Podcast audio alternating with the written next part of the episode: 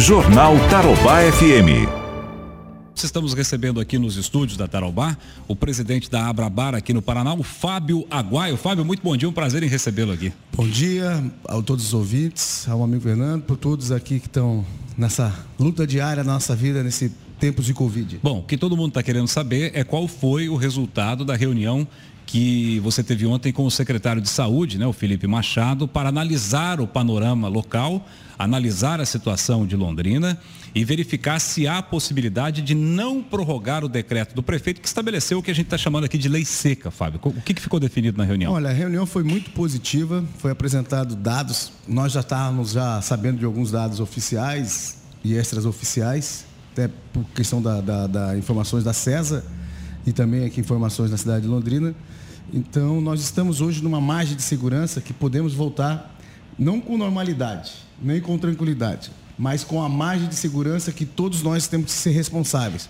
Trabalhar com a conscientização do povo, trabalhar com a conscientização do empresariado e, acima de tudo, uma parceria do poder público com a sociedade civil organizada. E nós estamos para isso, para ajudar o poder público a diferenciar o empresário responsável, o, o cliente responsável daquele empresário que não quer nada com nada, que não tem compromisso com a sociedade e só busca o, a ganância e o lucro. Que é uma das críticas que nós, ah, você só tem pensa em, em, ganhar dinheiro. Não, nós, nós pensamos em sobreviver com dignidade.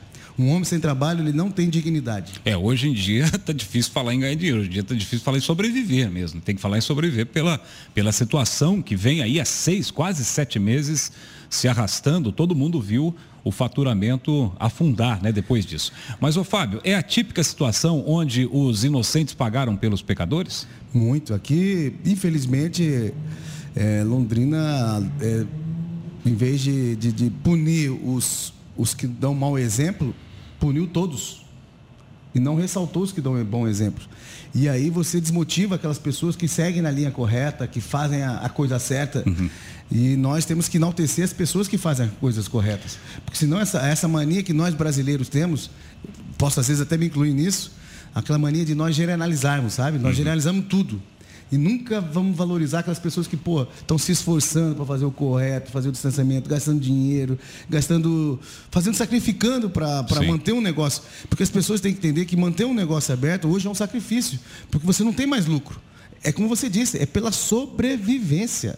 Tem muito empresário fazendo empréstimo, precisando de pegar recurso em banco para continuar, pelo menos, com o negócio? Nós temos um levantamento no setor, nós 77% do setor está completamente endividado. Sem, só não está endividado aquele que fechou a porta antes e mandou todo mundo embora. Aquele que foi o. Que são as pessoas que têm a previsão do caos, né? Que sabe uhum. que sempre trabalha. Tem pessoas que não. Só de pensar que vai dever, ele já passa mal. Já fica apavorado. Já fica apavorado e aí acontece sequelas que são piores que o Covid. É verdade. Então, é isso que a gente pede para a população essa compreensão nossa, com, não só com o nosso setor, com as, as demais atividades econômicas, quando as pessoas querem abrir, elas não estão abrindo pela ganância, pela ambição, pelo dinheiro. É por tentar sobreviver e tentar pensar também nas pessoas que dependem dela, porque não é só o dono do negócio, é o funcionário, é os terceirizados, é toda uma gama, uma cadeia, por exemplo, no nosso setor, é o eletricista, é o que implanta o, arroz, o, o, o alface, aqui no entorno Sim. de Londrina, que vende para fornecedor. Mais, o fornecedor. É. Então, é, é, essa compreensão que nós estamos tentando levar à população, que não é só nós, não é só o nosso negócio, é muito mais que o nosso negócio. E então aqui nós estamos saindo de Londrina com a, com a, com a missão não cumprida, porque nunca tem missão cumprida totalmente, mas nós saímos com, um, com o resultado de uma reunião que nos deixa otimistas, uhum. porque a gente acredita no bom senso. É, não será usado o decreto politicamente, isso que é o mais importante, as pessoas têm que entender. Então, os números estão com números de segurança. Índice de transmissão estão sob segurança. A margem de, de, de, de UTI está sob segurança. Então, nós, eu, se eu fosse dar um conselho hoje para o empresário no setor, comece a fazer sua provisão para trabalhar final de semana, para adquirir algum produto, alguma uma coisa que está faltando para hum, você é atender é sua clientela. Isso é importante porque o setor de vocês não pode falar, ó, oh, vai fechar amanhã.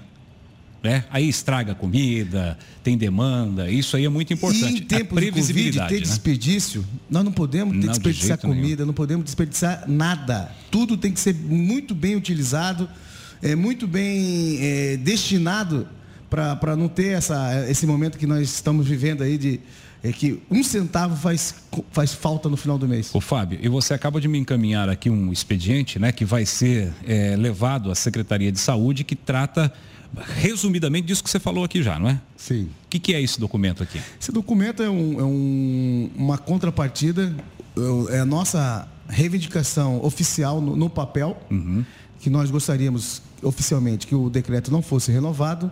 Nós estamos pedindo uma uniformização da fiscalização, uhum. que é muito importante, todos os fiscais terem o mesmo padrão de fiscalização, porque fica à mercê da interpretação de cada um, não é bom. Nós estamos pedindo ampliação do horário de funcionamento justamente para a gente tentar sobreviver, compensar esse período, porque nós estamos em risco o não pagamento do salário desse mês, porque nós ficamos 14 dias parados, porque as pessoas têm que entender, sem girar o Movimento, caixa, não, né? paga, não paga conta, não paga a luz, não paga fornecedor, não paga ninguém.